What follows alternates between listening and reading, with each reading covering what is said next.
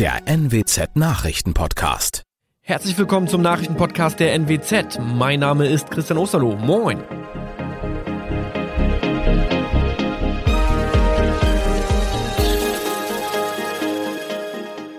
Und das sind die Themen des Tages. Oldenburger Polizei warnt vor neuer Enkeltrickmasche. Braker wegen Mordes angeklagt. Und Technikpanne sorgt für niedrige Inzidenz in Fechter. Eine neue Variante des Enkeltricks ist in den vergangenen Wochen mehrfach in Oldenburg aufgekommen. Laut Polizei sind einzelne Personen um hohe Geldsummen betrogen worden. Die potenziellen Opfer werden auf dem Smartphone über den Messenger-Dienst WhatsApp kontaktiert. Die Betrüger geben sich als Verwandte aus, welche aufgrund eines kaputten Handys eine neue Nummer haben. Im Anschluss wird auf die zügige Überweisung eines vierstelligen Geldbetrages gedrängt. Die Polizei rät, niemals Geld an angebliche Vertrauenspersonen zu überweisen, wenn der Fall nicht überprüft worden ist. Wer so eine Nachricht erhält, soll die Kommunikation sofort beenden und sich bei der Polizei melden. Die Staatsanwaltschaft Oldenburg wirft einem 34-jährigen Mann aus Brake vor, im Dezember vergangenen Jahres zunächst eine Frau in seiner Wohnung erstickt zu haben. Später am Tag habe er im Treppenhaus eine Nachbarin mit einem Messer angegriffen. Die Nachbarin konnte mit erheblichen Schnittverletzungen flüchten. Nachdem Anwohner aufgrund lauter Schreie die Polizei informierten, nahm ein Spezialeinsatzkommando den Mann in seiner Wohnung fest. Dort fanden sie den Leichnam einer 26-jährigen Frau aus Leer, welche bereits von ihrem Arbeitgeber als vermisst gemeldet wurde. Seit Tagen gibt es Verwunderung über die ungewöhnlich niedrige Corona-Inzidenz im Landkreis Fechter. Nun hat man den Fehler gefunden. Ein technisches Problem in der Software habe dafür gesorgt, dass nicht alle Neuinfektionen an das Gesundheitsamt Niedersachsen weitergeleitet wurden. Die Meldekette ist offenbar durch einen Datenstau unterbrochen worden. Die Fälle der letzten sieben Tage müssen nun händisch nacherfasst werden. Das technische Problem sei laut Kreissprecher Jochen Steinkamp behoben. Das waren unsere Nachrichten aus der Region. Weitere aktuelle News aus dem Nordwesten finden Sie wie immer auf NWZ Online. Und Aktuelles aus Deutschland und der Welt hören Sie jetzt von unseren Kollegen aus Berlin. Vielen Dank und einen schönen guten Morgen. Ich bin Sabrina Frangos und das sind heute unsere Themen aus Deutschland und der Welt. Globaler Klimastreik und Italien verpasst die Fußball-WM. Bei Gipfeltreffen der NATO, der G7 und der EU in Brüssel hat der Westen ja versucht, eine geschlossene Position im Ukraine-Krieg zu demonstrieren. Dazu ist auch US-Präsident Joe Biden angereist. In einer in der Nacht veröffentlichten Erklärung wirft jetzt auch die EU Russland offiziell Kriegsverbrechen vor. Außerdem beschloss die EU, einen Solidaritätsfonds zur Unterstützung der Ukraine aufzubauen. Sarah Geiser, die ist in Brüssel und weiß mehr. Der Solidaritätsfonds soll erstmal Nothilfe für die Ukraine sicherstellen und dafür sorgen, dass die ukrainischen Behörden weiter funktionieren. Neben dem Import von Gütern des täglichen Bedarfs soll der Fonds hier aus Brüssel auch militärische Ausrüstung finanzieren. Die Ukraine selbst sei derzeit nicht in der Lage, Anleihen auszugeben und so an Kapital zu kommen, heißt es. Nach Kriegsende sollen durch den Solidaritätsfonds auch massive Investitionen für den Wiederaufbau der ukrainischen Wirtschaft finanziert werden. Russland reagiert mit Kritik und warnt die USA vor einem kompletten Zusammenbruch der diplomatischen Beziehungen beider Länder. Ulf Mauder mit den Infos aus Moskau. Moskau wirft Washington und US-Präsident Joe Biden vor, sie hätten es mit ihren Sanktionen und dem Druck seitens der NATO auf eine Zerstörung Russlands angelegt. Tatsächlich sieht sich die Führung hier in Moskau nicht nur in einem blutigen Konflikt mit Kiew, sondern längst auch in einem Wirtschaftskrieg mit dem Westen insgesamt. Das russische Außenministerium warf dem Westen Westen eine Gleichschaltung durch die USA vor. Moskau beklagt, dass die USA und die NATO nicht nur die Ukraine seit Jahren, sondern ganz Europa militarisiert hätten. Fridays for Future hat zu einem weltweiten Klimastreik aufgerufen, um für eine Abkehr von allen fossilen Energieträgern zu werben. Deutschland hat sich von Putins Energien abhängig gemacht, kritisieren die Organisatoren der Demos. Weltweit kollabieren Lebensgrundlagen und wir sind politisch erpressbar geworden, heißt es weiter. In mehreren deutschen Städten sollen heute also Klimastreiks stattfinden, unter anderem in Berlin, Hamburg, Köln, Freiburg und München.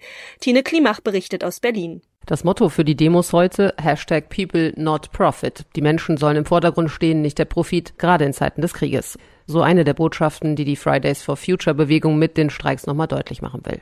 Dadurch, dass Deutschland weiter Öl und Gas aus Russland bezieht, wird der Angriffskrieg mitfinanziert, sagt die Bewegung, und mit diesen fossilen Energien wird auch die Klimakrise weiter befeuert. Das muss aufhören, dafür geht die Bewegung auf die Straße. Geplant sind in ganz Deutschland verschiedene Aktionen und das über den ganzen Tag hinweg bis in den Abend. Europameister Italien verpasst die Fußball-WM Ende des Jahres in Katar. In den Playoffs um die Qualifikation schied Italien nämlich überraschend aus. Durch ein 0 zu 1 gegen Nordmazedonien. Claudia Wächter mit den Infos aus Rom. Vor wenigen Monaten gab es ja noch das italienische Sommermärchen mit dem EM-Titel und nun das, also ein Desaster. Finden die Italiener, die Fans überhaupt Worte dafür? Ja, das ist der absolute Schock hier. Fans sind stinksauer, fluchen, K.O. gegen Nordmazedonien. Einige Spieler, die lagen nach dem Abpfiff heulend auf dem Rasen. Coach Mancini flüchtete in die Kabine, meinte dann später, das sei eben Fußball. Im Sommer noch der siebte Himmel und nun das Gefühl, tiefer können wir gar nicht mehr sinken. Wieder eine WM ohne Italien. Das müssen wir erstmal alle verdauen. In unserem Tipp des Tages geht's um Blackout. Auch in einem modernen Land wie Deutschland gibt es nämlich immer mal wieder kurze Stromausfälle und der Ukraine-Krieg hat die Sorge vor Energieknappheit oder auch Cyberangriffen auf kritische Infrastruktur vergrößert. Experten raten durchaus, sich auf einige Eventualitäten vorzubereiten. Damit man beim Stromausfall zum Beispiel nicht gleich ohne Licht im Dunkeln sitzt und dem Smartphone der Saft ausgeht, hat Ronny Thorau ein paar Tipps. Plötzlich ist der Strom weg, wenn's denn noch dunkel ist, muss ein Notfalllicht her. Was soll sollte man da im Haushalt haben? Ja, das eine sind so die ganz analogen, völlig technikunabhängigen Lichtvarianten, also Kerzen, Streichhölzer und ein Feuerzeug. Das sollte man an einem bestimmten Ort, den man natürlich nicht vergisst und auch selbst im Dunkeln gut erreichen kann, griffbereit haben. Und dazu empfehlen Experten aber eine LED-Notfall-Taschenlampe samt Ersatzbatterien. Gibt so ab 15 Euro schon, denn die erzeugt mehr Licht als Kerzen und ist einfach sicherer handhabbar, solange die Batterien Saft haben. Dabei gilt, keine Akkus in die Notfall-Taschenlampe tun, denn die entladen sich mit der Zeit von selbst. Ja, und wer noch sicherer gehen will, der kann Taschenlampen mit Dynamo und Handkurbel oder integriertem Solarpanel kaufen. Okay, dann hat man Licht. Was ist mit Informationen? Man muss ja die Nachrichten verfolgen können und Familie und Freunde erreichen, oder? Ja, da ist dann die Frage, ob das Mobilfunknetz auch ausgefallen ist. Für diesen Fall raten Experten zu einem kleinen Notfallradio mit Batteriebetrieb. Gibt's ab 15 Euro. Da hat man dann schon mal sicheren Zugang zu Nachrichten. Gibt übrigens auch Notfalltaschenlampen mit Handkurbel und Radio ab 30 Euro. Ja, und ansonsten sollte man natürlich dafür sorgen, dass man sein Smartphone möglichst lange weiter betreiben kann, um andere zu erreichen, wenn das Netz doch wieder oder noch läuft oder um Nachrichten online zu verfolgen. Sehr empfehlenswert ist deshalb als Notfallgerät im im Haushalt immer mindestens eine Powerbank, um das Handy nachladen zu können. Und was für eine Powerbank empfiehlt sich da? Ja, um sein Smartphone so mindestens zweimal voll aufladen zu können, reichen in der Regel Powerbanks mit 10.000 Milliampere-Stunden. Die bekommt man schon ab circa 10 Euro. Und auch die gibt's noch notfalltauglicher, zum Beispiel mit integriertem Solarpanel. Da ist man ab 30 Euro dabei und Powerbanks mit Solarpanels zum Ausklappen, also die dann größer sind und damit schneller laden, die kosten so ab 50 Euro. Ja, und wenn man das dann alles hat, aber doch ewig keinen Stromausfall zum Glück kommt, dann muss es trotzdem nicht nutzlos rumliegen, denn vieles davon kann man wirklich wunderbar beim Campen zum Beispiel benutzen. Und das noch die wichtigste Film- und Filmstar-Gala der Welt steht an. In Hollywood werden nämlich in der Nacht von Sonntag auf Montag die Oscars verliehen.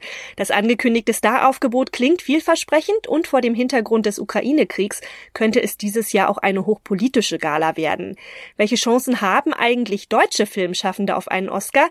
Die gute Nachricht? Wir haben gleich mehrere Eisen im Feuer. Ronny Thorau mit den Infos. Es gibt ja drei Chancen für Deutsche, da müsste doch irgendwie was klappen, oder?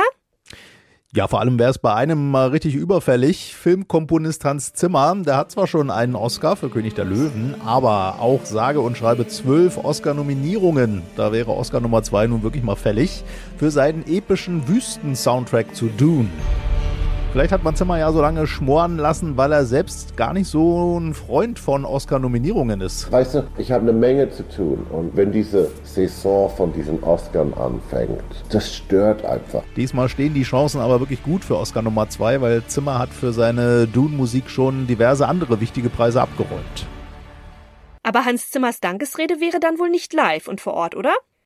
Ja, genau, das stimmt beides. Nicht vor Ort, weil Hans Zimmer ist gerade auf Europatournee. Montagabend soll er in Amsterdam spielen. Und dieses Jahr sollen ja wohl einige Oscar-Kategorien, auch der für Musik, vor der Oscar-Gala vergeben und die Dankesreden aufgezeichnet werden und dann nur so als Zusammenschnitt in der Oscar-Gala laufen.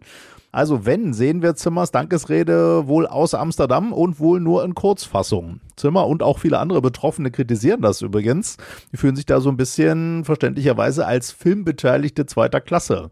Die Oscar-Macher, die hoffen dagegen auf mehr Zeit in der Show fürs Rahmenprogramm. Okay, aber zu den anderen deutschen Chancen, wer könnte denn vielleicht noch einen Goldjungen gewinnen?